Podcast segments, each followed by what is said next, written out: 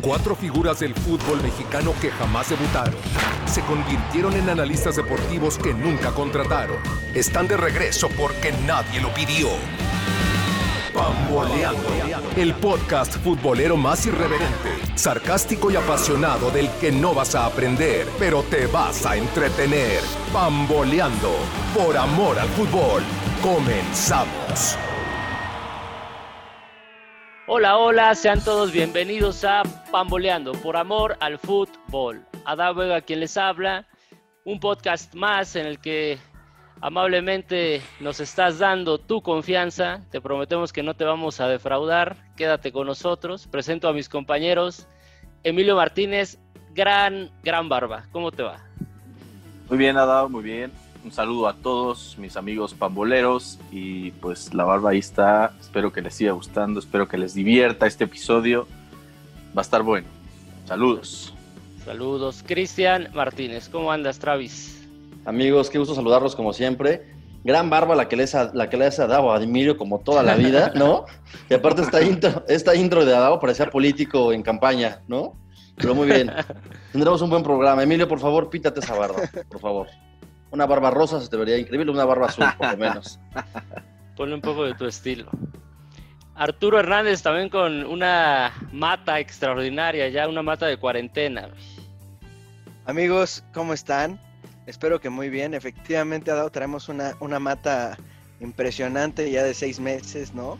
Este, pintada de blanco por las canas que me saca, me saca tu América, ¿no? Pero bueno, bienvenidos a, a Pamboleando, su podcast favorito. Emilio, muy buena barba, pero como dice Travis, barba la que te hace Adao, cabrón, cada programa. Ya no sé si es otro rollo, güey, es Adal Ramones y, y Jordi Rosado, pero bueno, bienvenidos amigos. No se olviden redes sociales, antes de que se me vaya a olvidar a mí, Pamboleando MX en todos lados. Perfecto. Bueno, pues ahí está. Vamos a empezar el día de hoy un poco eh, distinto, con una bonita dinámica, porque estamos ya en la jornada 10 de la Liga MX de este torneo Guardianes 2020. Entonces creo que es buen momento para hacer una primera evaluación de lo que hemos visto eh, en estas primeras fechas, en esta mitad del torneo. Así que les voy a preguntar a cada uno de ustedes cuál es su equipo revelación, equipo decepción, equipo que ha desplegado el mejor fútbol, equipo que ha desplegado el peor fútbol y el mejor jugador. Empezamos con el primer rubro, compañeros. Travis, dame por favor a tu equipo revelación del Guardianes 2020 hasta la jornada 10. Creo que hasta la jornada 10 yo me quedaría con el equipo fronterizo de Juárez. Si bien no, es, no ha desplegado un fútbol impresionante, pero lo tiene para estar un puntito abajo de Tigres, ¿eh? Y si comparas el plantel de uno y de otro, la verdad es que estás ahí a un puntito de estar ah, en el mismo lugar que tiene el Tuca Ferretti, con todos los privilegios y todo el dinero que tiene. Yo me quedo con Juárez. Correcto, sí, sí, es un, tira un buen nombre, eh, mi querido Travis. Eh, Emilio, ¿tú por quién te irías? Yo, para mí, los Pumas. Y más Bien, por la forma, en la forma en cómo le se les fue el entrenador, cómo los dejó votados dos días antes de que empezara.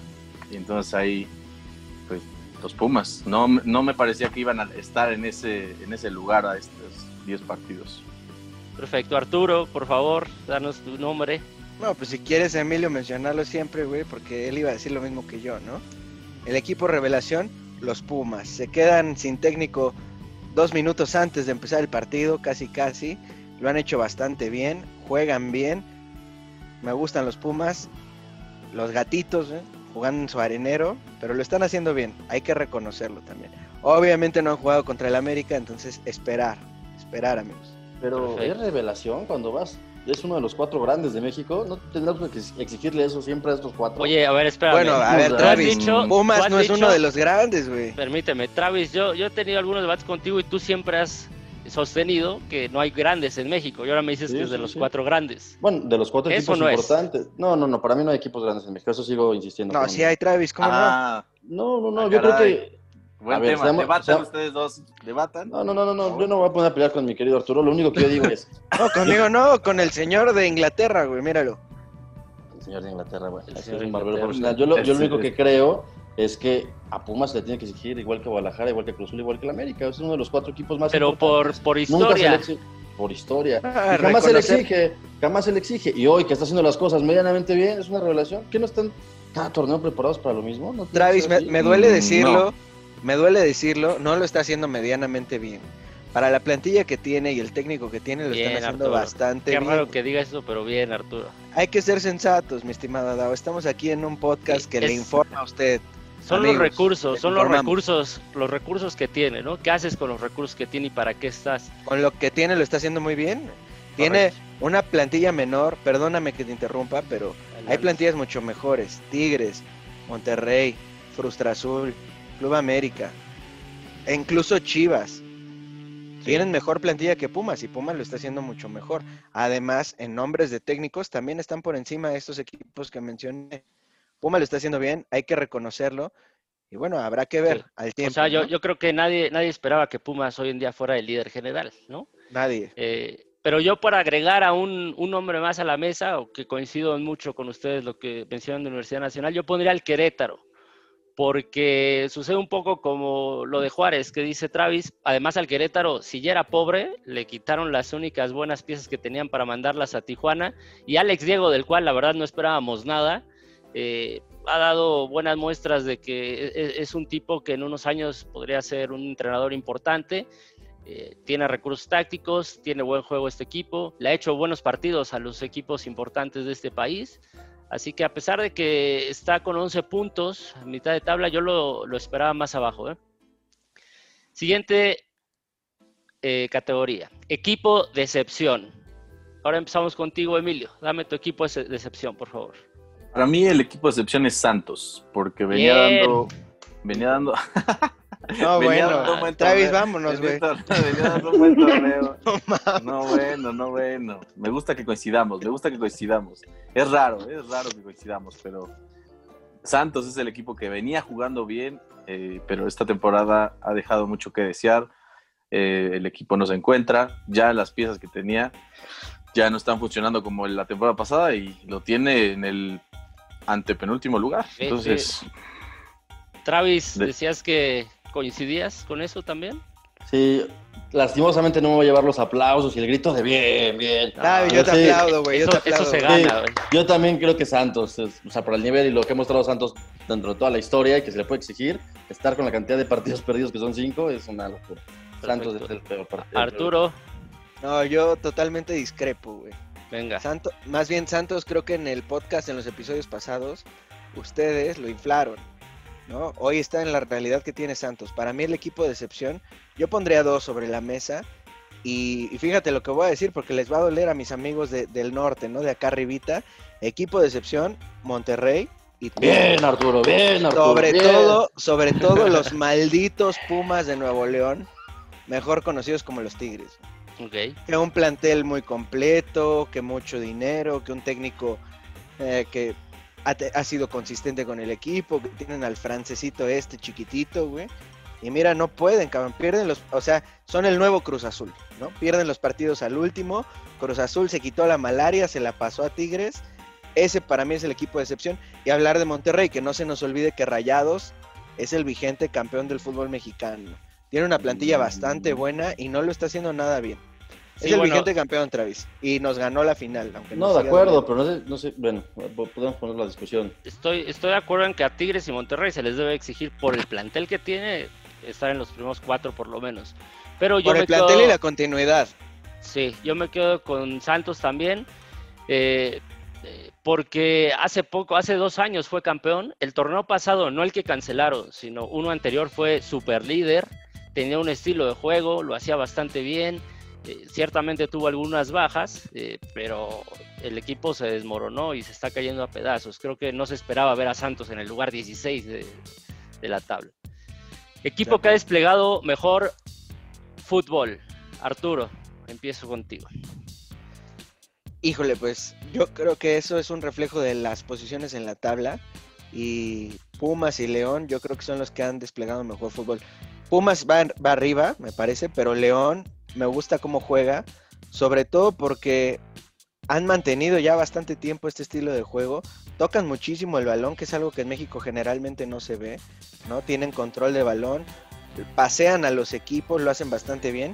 y con un técnico que odio, pero hay que reconocer que lo está haciendo bien. Ojalá y así lo hubiera este, ese pelado de los pelos de Púa, ojalá lo hubiera hecho igual en el Club América, no lo logró, pero hay que reconocérselo. Para mí el que mejor fútbol despliega es el León. Perfecto. Mi querido Emilio, ¿tú qué opinas? Yo eh, igual podría decir a dos, dos equipos que me parece que han mantenido el nivel eh, antes de la pandemia, después de la pandemia, que es Cruz Azul y León. Han mantenido esos, ese- el fútbol. Y nada más, están en el mismo lugar que estaban antes, ¿no? en los primeros tres lugares, y siguen manteniendo ese, ese fútbol que le da para ganar algunos partidos, la mayoría, y tenerlos ahí arriba. Emilio, es- es- me parece que son los que mejor han jugado y que han mantenido ese nivel. Emilio, elígeme uno. Mm. ¿Qué- eh, ¿Cuál quieres que elija? Tú dime cuál No, elijo. tú dime, yo- tú dime. no, tú no, dime, si tú vas a decir dos, yo no, tengo no. que decir uno, está bien. Pero tú elige Yo me, mío. tú yo me fui mío. con Tigres al final. Tú elige uno, por favor. güey. Yo te elijo a ti. Te elijo a ti en Gracias, el estado güey, en el gracias. que quieras. En el que estado y en el que quieras. Travis, por favor, sácanos de este embrollo. Ay, qué risa. Bueno, eh, yo coincido con Emilio, me voy a sonar muy a Dao, pero la verdad es que es, No, es verdad. que Emilio lo hace todo bien, güey. Oye, es que a ver, les quiero contar por qué, pero yo quiero plantear esto distinto. Para mí no son los que mejor juegan, son los que medianamente lo están haciendo bien. Para mí este es un torneo que está bastante cortito. A mí me parece que ninguno de los dos, ni León ni Cruz Azul, pueden tener 90 minutos de buen fútbol. Tienen lapsos y esos lapsos les ha, servido para poder sacar los resultados. Me parece que Cruz Azul ha hecho las cosas bien porque ya no es el Cruz Azul de antes que baja la cabeza, ahora va a buscar resultados hasta el final, eso está bien. Yo, yo creo que Pumas, Pumas lo está haciendo bien, pero está bien- está haciendo bien a secas. Y hay que tener en cuenta lo que ha hecho León y lo que ha hecho Cruz Azul durante este torneo y los torneos anteriores. Entonces han tenido una regularidad que es, es bien complicada tenerla en el fútbol mexicano, pero aún así creo que, que no es que estén desplegando un fútbol súper interesante, que estén paseando a los rivales. A mí me parece que sencillamente con los lapsos de 15 o 20 minutos que pueden jugar bien al fútbol, les ha alcanzado, ¿eh? pero ninguno de los dos son consistentes. No, a ver, Travis, yo, perdóname, sé que vas tú a Dao, pero yo aquí difiero un poquito, ¿no? O sea, el Cruz Azul, ¿de qué me estás hablando? Empate contra el Puebla. Rescata victoria hace unos minutos contra Tijuana. O sea, no estás hablando que está desplegando un fútbol importante contra equipos importantes. Tú, a- si, si tú al Cruz Azul le quitas a, valga la redundancia, a la cabeza, ¿no? Al cabecita, ¿qué te queda del Cruz Azul? Son las individualidades lo que han sacado al Cruz Azul adelante, pero no el estilo de juego. Para mí el estilo de juego se queda León. ver qué dice el señor Adao. Yo me quedo con el Cruz Azul. No, Se pues. los dije el torneo pasado, digo, el podcast pasado. Para No, mí en bueno. todo este 2020 ha sido el mejor equipo, el que mejor defiende, el que mejor ataca. No es dominante, no es que se robe la liga, no es que... No, no, no. Esto está muy parejo, pero si tuviera que elegir uno, elijo a Cruz Azul. Eh, ya les dije, son, son muy equilibrados. Creo que además el técnico, porque Cruz Azul ha tenido también lesionados, eh, ha tenido bajas importantes eh, y el técnico ha sabido suplirlas, ha intentado distintas cosas desde la pizarra. Yo me quedo con Cruz Azul. A Dao, a León se le fue JJ, ¿eh? Sí, está bien. Y, Sí, sí, sí. y- y yo creo que, como te dije, también no ha podido eh, del todo suplirlo, ¿no? Le falta esa cuota goleadora de, de- de Macías, pero lo respaldan en un buen funcionamiento, en una buena, buena defensiva.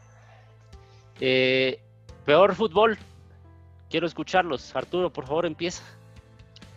Peor fútbol por el plantel que tiene, yo pondría igual dos, pero como me tengo que quedar con uno porque si no Emilio me va a decir de cosas. Peor fútbol, las Chivas. Ah, caray. Sí, para mí las Chivas no están jugando nada bien. Ya tuvieron un cambio de técnico, sobre todo por el desempeño que se les vio en la, en la copita, ¿no? En la Copa GNP, un torneo de pretemporada en donde parecía que pintaban bastante bien, con los refuerzos, con, el, con Angulo, ¿no? Con JJ. Yo creo que el fútbol no les está alcanzando y están decepcionando por el plantel que tiene. La verdad es que no es un plantel menor, ¿eh? O sea, lo Muchas ves veces- tú más enfocado a una decepción, ¿no? Por Sí, la sí, sí. expectativa que se generó. No, y sobre todo por el funcionamiento también. O sea, decepción por la expectativa, como bien dices, pero por el funcionamiento. Evidentemente, el segundo equipo que pongo ahí es el América, porque el América, por el plantel que tiene, no ha tenido, no ha encontrado Miguel Herrera, que aquí lo defendemos, herrerista me declaro, ¿no? Piojista, la verdad, y no ha encontrado, no ha Una encontrado una alineación, no ha encontrado una alineación correcta con el plantel que tiene. Tiene mucha carnita para, para poder jugar muy bien, no lo ha hecho, no lo ha encontrado. Entonces, para mí esos dos equipos, pero por la expectativa que se generó, para mí Chivas el de peor funcionamiento. Ok, mi querido Travis, ¿qué piensas? Si la pregunta es el peor equipo que juega, Sí, yo me voy con el Necaxa porque es el último lugar de la tabla, ¿no? totalmente. Si la pregunta es de los equipos importantes, ¿cuál es el que peor juega? Pues me voy con el América porque es el único importante. Gracias. Ok, Muy bien. Emilio, Eh, a mí el equipo que me parece que peor juega es el Toluca. eh, eh, y ahí, pero le ha alcanzado para estar a media tabla. Entonces, es, eh, no me gusta el juego de ellos porque y no es tanto decepción, sino es un mal juego. Tienen un mal juego. Dependen de un solo jugador que tiene 36 años. Entonces, Sí, me parece cierto. que ahí. yo, yo, yo coincido en esta ocasión con Travis, para mí es el Necaxa, es el equipo que menos goles ha hecho, eh, solamente siete goles. Eh, por ejemplo, el América, que también se, se dice que juega mal, el América ha hecho 21. Es una distancia y una diferencia brutal. Eh, tiene nada más 8 puntos de los 30 posibles. Obviamente ya cambiaron a su director técnico. Yo sí me quedo también con, con el Necaxa. Y como Nada más, última... Un, sí, un sí, sí. tema, perdón. un tema. Adelante. Yo creo que se debe de relacionar el funcionamiento con la plantilla que tienes. Y hay que reconocer que, al menos en los que yo menciono, Chivas y América, tienen una plantilla lejos, lejos, muy superior a la plantilla paupérrima que tiene Necaxa, ¿no? Sí, No pero le por puedes ejemplo, pedir yo mucho, te diría güey. que Querétaro no está muy por encima de, de Necaxa en cuanto a Ni plantilla. Mazatlán, ¿eh? ¿no? Entonces, si la pregunta es qué equipo No, yo creo que sí, desempeña pero bueno, el peor fútbol, para mí el peor fútbol, el Necaxa. está bien.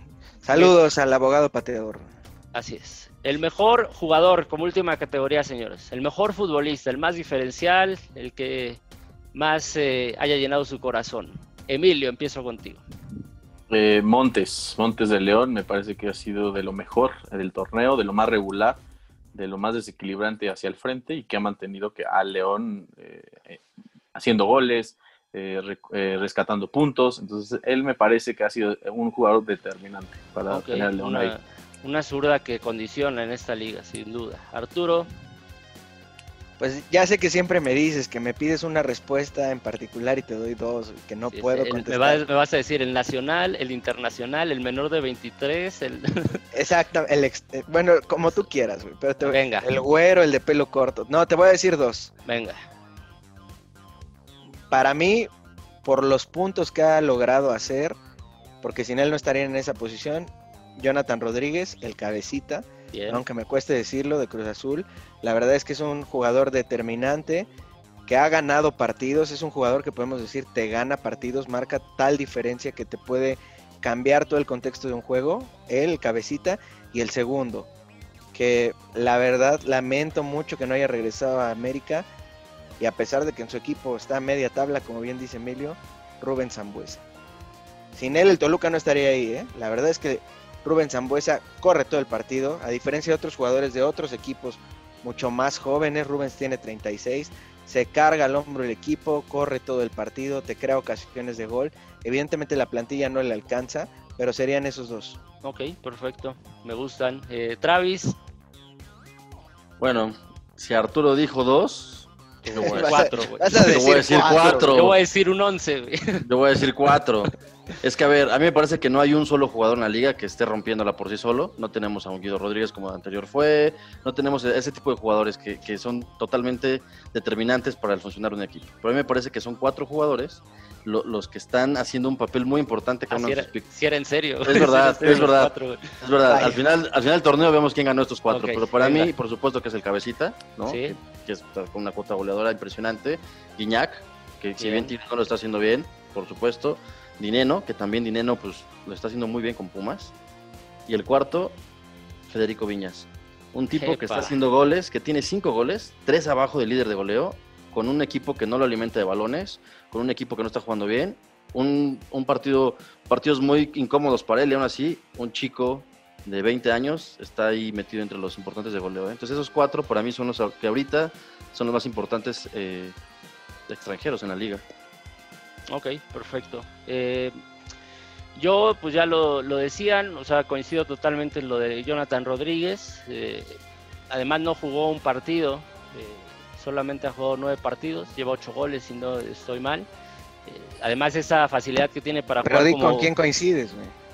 con Cristian. Pues conmigo, Arturo. dije a todos, güey. Gracias, gracias, güey.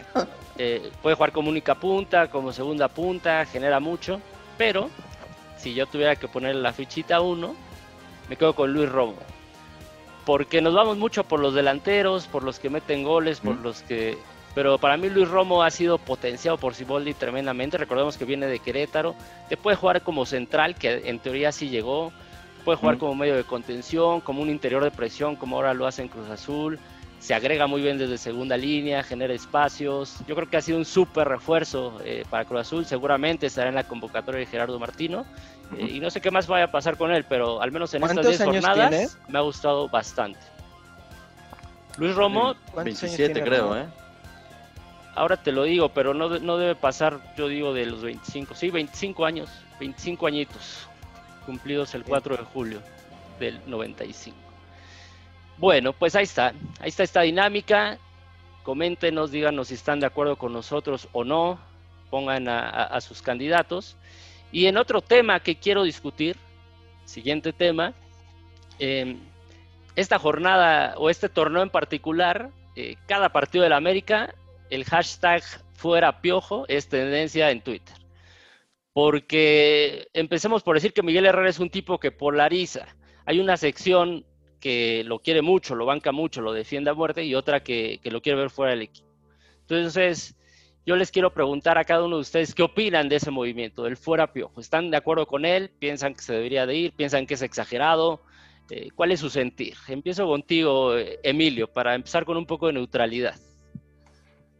Pues mira, yo al tema ahí de, de- del hashtag y de las redes sociales, me parece que se le tira porque se habla de él, es polémico, está en, está en todos los programas, está en todas las entrevistas, eh, el equipo no funciona como le gustaría a la gente, pero está arriba en la tabla, entonces ahí, eh, obviamente un sector va a estar siempre de acuerdo con él porque tiene al equipo arriba, gana, ga- eh, es el técnico más ganador del, América en la Liga MX. Entonces, hay varios argumentos que se utilizan para tapar el mal funcionamiento del equipo porque gana, ¿no? Entonces, yo creo que es una exageración del ego americanista, de que todo el tiempo quieren ser el centro de atención y nada más es eso. No va a pasar de ahí. El, eh, Miguel Herrera se va a quedar y es solo un tema de medios. Ok, eh, mi querido Travis, ¿tú, ¿tú qué piensas? Creo que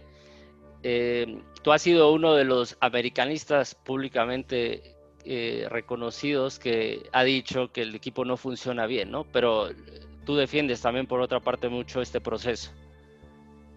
Sí, correcto. A mí me parece que, bueno, ¿cuántos problemas a nivel mundial o global no se hubieran resuelto desde la silla de cualquier niño rata posteando tonterías, ¿no? Entonces, esos hashtag de fuera piojo, bueno, que se regresen a jugar a su mundo virtual. Lo que yo les diría es, hay evidentemente carencias en el equipo, pero no podemos negar el lugar que tiene Miguel Herrera en el equipo, y es un lugar histórico. Entonces, estamos ante el mejor técnico en la historia del Club América. Así, así de sencillo, así de contundente tiene que trabajar y hoy en día tiene un plantel muy cortito, muy, muy cortito. Tendremos que mejorar para la próxima temporada. Ok, eh, Arturo, yo creo que es un movimiento válido, yo, yo al menos así lo digo, es un movimiento, si es que se le puede decir movimiento, eh, porque pues, es el sentido de algunos aficionados y, y- y si Claro. así lo sienten, pues me parece bien. Eh, Travis dice que tienen un, pal- un plantel corto. Eh, yo siempre le pregunto, ¿plantel corto para qué? ¿Para dominar la liga? ¿Para ganar todo? Seguramente sí. ¿Para jugar mejor de lo que lo han hecho? No lo sé. Tú dinos qué piensas del fuera piojo, eh, Arturo. Mira, tú sabes que yo siempre me he considerado una persona que apoya mucho a Miguel Herrera por lo que ha conseguido en el Club América, los títulos que ha dado, pero también no hay peor ciego que el que la venda no se quiere quitar, mi estimado Dao. Y el equipo juega feo, ¿no? El equipo no encuentra una alineación correcta y eso es toda la responsabilidad del técnico. Sin embargo, también si ves los números, a ver, a la gente qué le interesa, y yo aquí en algunas ocasiones se lo he preguntado a Emilio, Emilio, todos sabemos aquí que es Cruz Azulín. Bueno, pues Se trabó el coraje. que- que- Sí, que no, que- Se, que- se trabó el coraje. Si, si quieren sigo, ¿no? Yo como el Adelante. Cruz Azulino sé que este no sé por qué Arturo ahora piensa que todo es culpa del técnico y no de los jugadores, porque el públicamente ha dicho que es todo lo contrario. Entonces me parece, aquí, Totalmente. me parece aquí que Yo solo les pediría, por favor, de que, semántica. que respeten las canas de Arturo, ¿no? Sí, Porque claro. esas canas no son de cuarentena, son de cuarentón. Pero bueno, Totalmente. Bueno, yo, yo, yo quiero decir que eh, a pesar de, de- de- porque es cierto, se ha tenido atenuantes, se ha tenido lesionados, se ha tenido tarjetas rojas, le han vendido a futbolistas, eso es real, pero eso pasa en todos los equipos, en algunos más, en algunos menos. Eh, y yo creo que a pesar de todo eso que, que- que tiene o esos atenuantes que ha tenido, el equipo podría jugar mucho, pero mucho mejor. sí, No digo que tendría que estar dominando la liga, pero podría jugar mejor. No es un proceso nuevo, ojo. Eh, No. De hecho, después del Tuca Ferretti debe ser el técnico que más tiempo tiene en el equipo. Eh, entonces, tomando en cuenta eso, eh, creo que tiene Él y cierta- Mohamed. Él y Mohamed creo que serían los que más tienen eh, más tiempo en un equipo, ¿no? Correcto. Ahora, por otra parte también, el equipo no es un desastre, también hay que decirlo. Eh, al final de cuentas se han sacado resultados, el equipo está arriba, está compitiendo, Sí. Sabemos que va a calificar a liguilla y en una eventual liguilla el América pesa mucho por muchas situaciones. Entonces no es un desastre, no es que estemos hablando del peor equipo de la liga, por supuesto que no, está lejos de ser, eh, de ser eso. Lo único que Yo- diría para... Bueno, dime, Emilio, dime. Yo lo hay, creo que hay algo que se les olvida a muchas personas de- del americanismo, que es este América, este América de la actualidad, ya, se no, ya no es el América que contrata figuras, ya no es el América que tiene presupuesto y quieren pensar que esos son. Entonces, no, no, no son el equipo que van a traer al, al mejor jugador de la Liga de Brasil eh, de, de segundo nivel, ni van a traer a una figura de Europa que se quiera venir a pasar sus últimos años aquí. Entonces, no son, no son ese equipo. O sea, ya no son ese equipo que puede gastar como gasta Tigres, como gasta Monterrey. Ya no son ese equipo. Aquí mo- moldean jugadores, hacen jugadores y pues son, es lo que tienen. Y, como, y coincido de que pueden jugar mejor. No lo sé, Correcto. Emilio. Eh, No lo sé. finalizar este tema del fuera piojo, mi querido Arturo, último comentario. Bueno, dice que no, que él ese tipo de temas le, le molesta. Así que Sí. yo lo voy a finalizar. Yo, yo, yo simplemente diría que eh, a mí lo que me sorprende eh, es que algunos americanistas lo defiendan tanto al grado de, y no, no digo Arturo, no digo Travis, quiero, quiero aclarar para que no se sientan aludidos, o si piensan que es así, pues díganlo, eh, pero que lo defiendan tanto a Miguel Herrera al grado de ponerlo por encima de la institución, que parece que es el Miguel Herrera Fútbol Club antes del Club América. Yo creo que se le tiene que señalar los errores, lo que hace mal, lo que es su responsabilidad, y después también hay un montón de cosas que no son su, eh, necesariamente su culpa, hay mucha culpa de jugadores, seguramente mucha culpa de directiva, o sea, hay que darle los Sí, pesos correcto. a cada, a, cada, a cada ente. Y a final de cuentas, el América está ahí calificado y va a pelear, porque esa es la esencia del América. Ujú. Señor. Bueno, pues para finalizar este podcast y no hacerlo eh, eh, muy largo, vamos a, tratar de, darle agilidad a, esta parte final, muchachos. Es simplemente repasar un poquito los partidos más importantes de esta jornada número 10. Eh, y empezamos con el Necaxa contra Chivas. Eh, creo que el partido eh, se condiciona con la, con la roja a, a Delgado por esa entrada a, a Calderón. Termina ganándolo el conjunto de Chivas 2 a 1. Eh, el primer gol del partido es del Necaxa, con 10 hombres lo meten, eh, Jan González Nieto. Y después eh, parece un show de Alexis Vega, lo hizo bastante bien. Primero una asistencia a Uriel Antuna al 67 y después en el 90 más 4 eh, termina sacando el resultado in extremis el conjunto de Chivas. ¿Cómo lo vieron? Ahí yo te diría que creo que está el arbitraje, se está notando algo, algo raro ahí, ¿eh? porque el criterio que utilizaron para no expulsar a, a Calderón, lo utilizaron para expulsar al jugador del Necaxa. Y Sí, entonces ahí, ahí, ahí descompensas, o sea, le das una ventaja ligera, pero que le da para que juegue mm, varios minutos con un, un jugador de más y que te condiciona al final que una pelota como la que pasó por Vega se meta. ¿No? Entonces ahí, Sí. ahí hay que tener, hay que seguir señalando que el, el arbitraje se está equivocando en favor de las Chivas. Y eso es extraño, es extraño, se está convirtiendo en algo extraño. Extraño y habitual, Emilio, lo cual que es totalmente preocupante. ¿no? A, mí, a mí me parece que el equipo Bucetich, y como siempre Bucetich prioriza la parte defensiva, y Guadalajara no defiende bien, eso es un hecho, no defiende bien, pero al tener a dos talentosos arriba, como Alexis Vega y como Macías, pues bueno, pueden hacer que en cualquier momento hagan una genialidad, como lo hicieron contra Necaxa y definen partidos. Pero la realidad es que Chivas no está jugando bien y no está teniendo el sello de la casa, que es Manuel Lucetich, para una defensa sólida, ¿no? Correcto. Pero tiene el material humano que le está permitiendo generar resultados de poco a poquito. Entonces veamos qué le, para qué le alcanza a estas Chivas y a su técnico. A mí me, me, me gustó mucho que iniciara Dieter Villalpando, pero no en lugar de Beltrán. Eh, creo que tienen que jugar los dos, con Molina detrás de ellos cubriendo sus espaldas. Y ya decían, Bucetich, eh, creo que al final fue justa la victoria porque propusieron más, sí, propusieron más contra 10. Eh, seis partidos dirigidos de Bucetich, su tercera victoria, tiene dos empates y una derrota. Y el siguiente partido van contra el América, el clásico nacional, y justamente vamos al partido del América que jugó contra el Toluca. Eh, lo empatan a uno, un gol al minuto 19 de Federico Viñas, y después, eh, 10 minutos eh, más tarde, Brandon Sartiaguín eh, cerraría el marcador, uno a uno en la cancha del Estadio Azteca. ¿Cómo lo viste, Travis? La verdad es que el Toluca venía de tres partidos sin ganar, incluso de ser goleado por diversos equipos con más de tres o cuatro goles.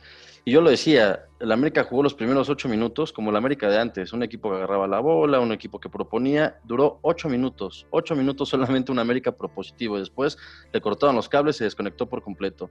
La América lo que do- adolece y lo que no tiene es un medio de contención, un medio de contención que funcione, que sirva y que acompañe al equipo. Porque claro, cuando tenías ahí a Guido, pues hacía totalmente la diferencia. Y hoy quedan expuestas todas las diferencias que quedan y todas las limitantes, y sin Bruno Valdés más, que tiene el equipo en la parte defensiva. Entonces metieron a Giovanni, metieron a Nico Benedetti, metieron a Roger, metieron a todas las armas. Roger se lesionó y duró 30 segundos, pero pues el Piojo le sigue buscando, le sigue buscando y no genera nada. Giovanni en 30 minutos no tocó una. Federico Viñas y Henry Martín es la mejor combinación que pueden encontrar, pero pues están muy solos allá arriba. Entonces, a la América le falta funcionamiento, le falta comunicarse, le falta, los veo en la parte física también, de repente el minuto 70, de 5 los empiezo a ver ya totalmente cansados, ya no son recorridos, Jorge Sánchez medio intenta por un lado, pero a esta América le falta todo, ¿eh? Le falta todo. Ojalá todos sí. tuvieran la, la valentía y todos tuvieran energía de estos dos adelante, pero complicado. De hecho, está muy desprotegido. Sí, se enfrentaba el América al equipo, ya lo decías Travis, más goleado del torneo y la verdad es que poco daño se le pudo hacer. Eh, hay que hacer notar que el director técnico del América renunció a la línea de 5 después de usarla por un par de partidos, eh, a pesar de los triunfos. No me pareció mala idea meter a Benedetti jugando prácticamente como enganche detrás de los dos puntas. Eh, Pero, sacrificó pues, a Córdoba, sacrificó a Córdoba. ahí, sacrificó ¿no? a Córdoba, así es, que era el jugador más creativo que en teoría tenía en estos últimos partidos. Eh, en algún momento, vez, Emilio, no sé tú qué pienses, pero también fue difícil para el América porque el Toluca, y lo dijo Miguel Herrera en la conferencia, el Toluca se vino a tirar atrás y eso está Sí. clarísimo. Plantó una línea de cinco, después puso un tribote, literal. Eh, Ríos, eh, Güemes, que son contenciones naturales, y además les puso a William, que también ha venido Sí. jugando de- en ese sitio, y, y bueno, no quiso saber nada más del partido el Toluca. ¿no? No, contuvo, contuvo muy bien a la, la media cancha del América y la media cancha del América no respondió. Incluso yo veo, yo veo corto a lo que es la banca del América, o sea, lo de Giovanni, que no está en punto, eh, Córdoba, que está bajando su nivel, no le encuentra acomodo Herrera. Sí, Y, no y. Roger, Roger entra, Roger entra, se lastima. Entonces el equipo está corto en la parte de la banca, me parece. Y creo que eso hace que el equipo que, si bien recuperó el, el- el marcador contra Puebla en la semana, eh, en esta ocasión no le, haya dado, no, no le haya dado suficiente para poder llevarse el partido, a pesar de que él estuvo más de la mitad del partido encima. ¿no? Sí, Estuvo incluso en algún momento Miguel Herrera prescinde de su contención, que era el Oso González, y clava ahí a, a Richard Sánchez, porque la realidad es que el Toluca no te atacaba mucho, pero cuando había alguna descolgada se sentía el peligro, al grado de que en el último minuto, en el minuto 91, en un tiro de esquina, me parece que fue Adrián. Mora, tuvo clarísimo el, el gol del triunfo, no, no pudo ser. Se le vienen tres partidos, eh, cuatro diría yo, complicados al Sí. América, que son los tres clásicos y el partido contra León. Ahí se va a definir mucho eh, de las aspiraciones de, de- de este conjunto de cuatro. Pero tiene, tiene la ventaja de que no va a salir del Estadio Azteca. Sí, es la gran cierto. ventaja. Pues, Eso es totalmente sí, cierto. sí, Al menos no hay un viaje, tienes un día de entrenamiento más, en algo puede, puede servir. Pumas, San Luis, Pumas super líder, el equipo con la mejor racha, cuatro victorias consecutivas, seis ganados, cuatro empatados.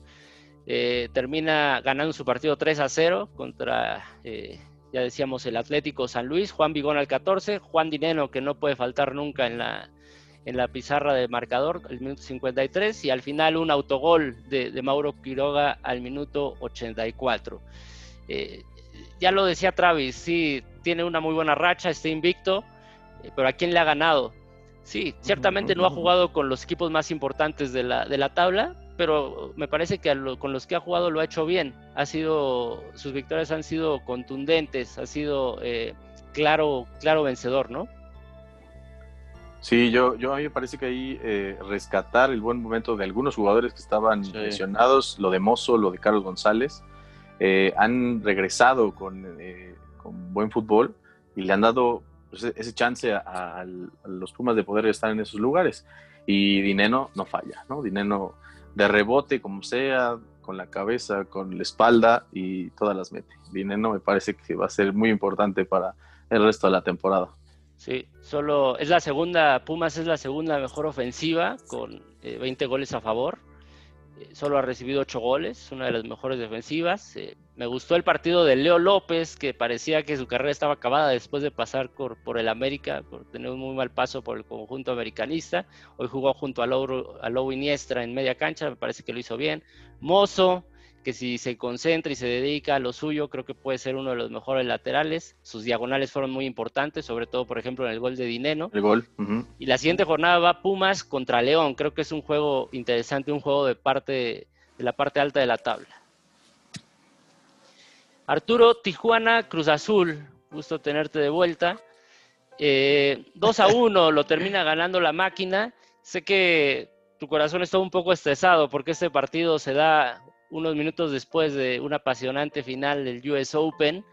Eh, Cruz Azul, decíamos, inició ganando el conjunto de Tijuana con gol de Edgar López, asistencia de Mauro Laines, que parece ha hecho bien las cosas en Tijuana, y después Santiago Jiménez, asistencia del cabecita, y Jonathan Rodríguez, asistencia de Luis Romo. ¿Cómo viste el partido? Pues bastante bien, un partido trabado. Evidentemente después, como bien dices, de venir de ver un partido bastante emocionante en otro deporte, evidentemente, encontrarte en domingo por la noche con un Tijuana Cruz Azul, pues creo que a nadie le viene bien. Pero la verdad es que un partido pues bastante trabado y nuevamente, ¿no? Lo que decía hace un momento, eh, la figura de Jonathan Rodríguez es fundamental en el planteamiento que hoy tiene Cruz Azul. Me parece que Cruz Azul basa mucho en su juego en lo que el cabecita individualmente pueda resolverles. Y eso es algo que hemos hablado en este podcast en otras ocasiones, ¿no? Cuando, cuando tú dejas la determinación de los partidos a una individualidad, resulta complicado porque a veces te alcanza y a veces no. Entonces me parece que hoy al Cruz Azul le ha funcionado en los últimos minutos, ya no la Cruz Azulea, como se dice por ahí, y, bien, ¿no? También Tijuana, evidentemente, pues no muestra mucho, ¿no? Hizo lo que pudo, el tema, el tema de, Tijuana, ¿no? De, muchas bajas por COVID unas horas antes, incluido el técnico. Claro. Ahora, yo, yo, discrepo ahí con Arturo, porque me parece que lo que ha hecho que el Cruz Azul esté ahí es la defensa. Solo tiene siete goles en lo que va del torneo. Lo mejor es la defensa, lo mejor es Corona. Eh, están siendo muy, muy este, planos en ese aspecto. Todos juegan. Ya ha ido rotando incluso la defensa. Hoy fue titular. O sea, para ti, cabecita no tiene nada que ver, güey. Es el complemento perfecto a una buena defensa, me parece. Más que. porque mm. si él hace un gol, necesita que no haya ninguno en la portería. Entonces, necesitan mantener el cero, necesitan mantener con menos goles. Y eso ha pasado. Claro, güey. Entonces, los, los goles que ha hecho les han dado triunfos, güey. Pero necesitas que la, o sea, la, defensa no te ha ganado los partidos. Sí, claro. A mí me parece la, que sí. la defensa no te ha ganado los partidos. Ahí difiero. A mí me parece que no, güey. Está bien. Bueno, está bien, el punto es que siguen ganando. siguen ganando, como sea, siguen ganando y ahí están, ¿no? Claro. Ahora no, no, es nada aunque menor te duele. que Jonathan Rodríguez tenga ocho goles. No, no me duele, güey. Al contrario, por lo menos sé que en la siguiente final van a poder hacerle algo al América, porque las últimas han sido de risa. Espero que compitan. Bueno, pues ahí está lo de lo de Cruz Azul eh, contra Tijuana. Ya no nada, güey en algunos otros, ¿algo que decir, Emilio, o lo dejamos así? Yo solo quiero pedir Lo dejo calladito porque sabe que puede hablar. Ha hablado mucho, güey, estos últimos años y pues no ha pasado nada. Entonces mejor, mira, se queda callado, güey.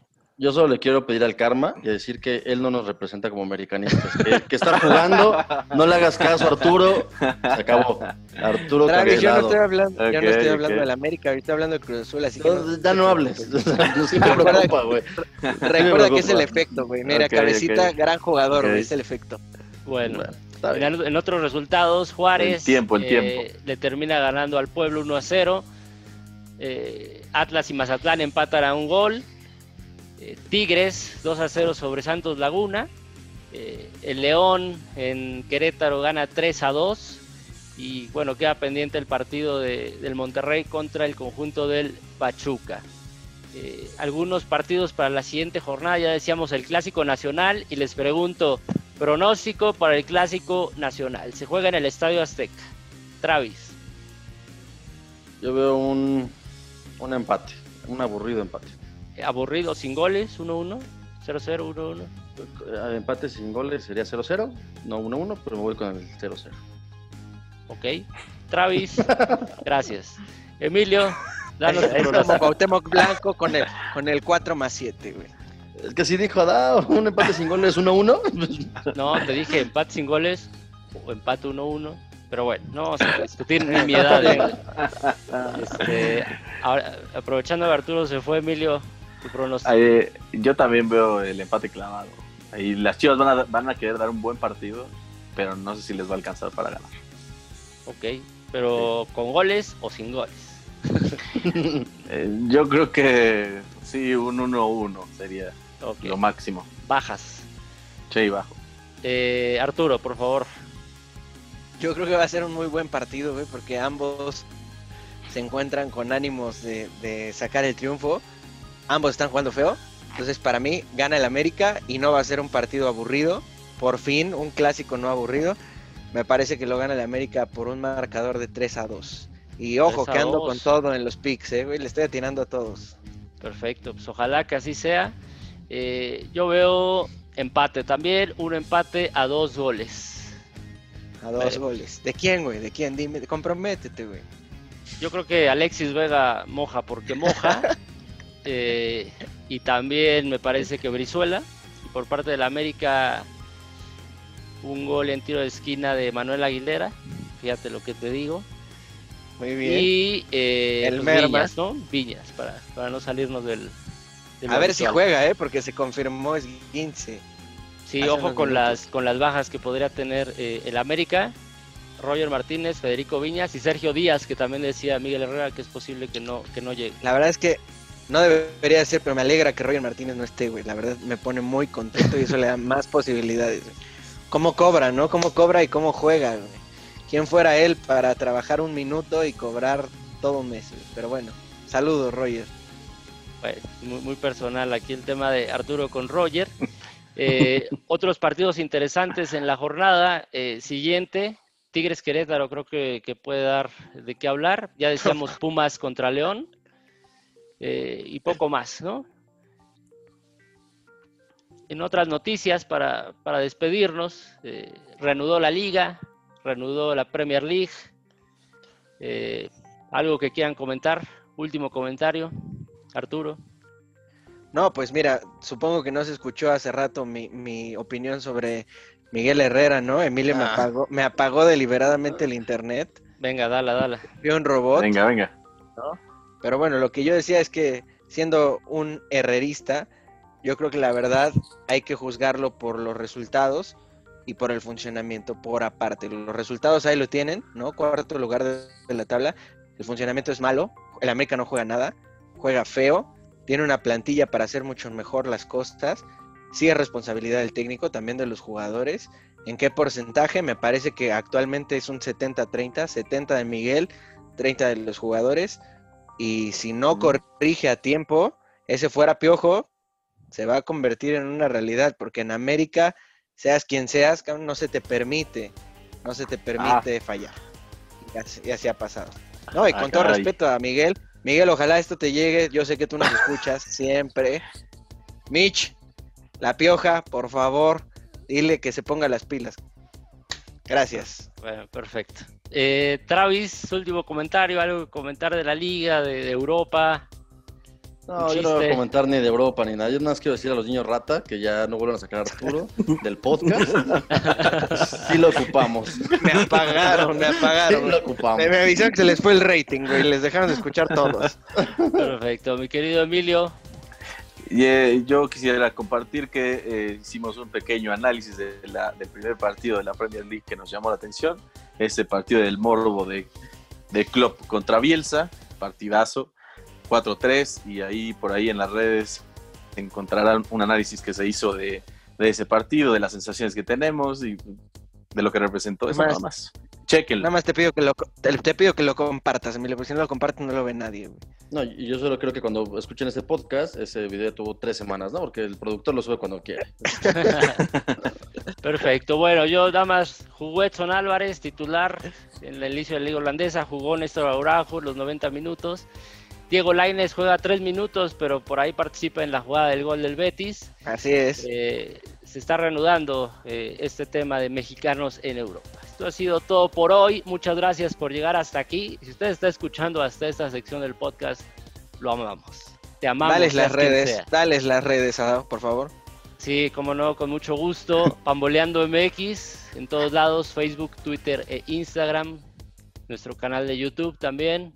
Nos pueden encontrar como Pamboleando MX. Este podcast es multiplataforma, se sube en Spotify, Apple Podcasts y SoundCloud. Eso ha sido todo por hoy. Cristian Martínez, muchas gracias. Qué gusto, amigos. Hasta la próxima. Emilio Martínez. Un gustazo. Adiós.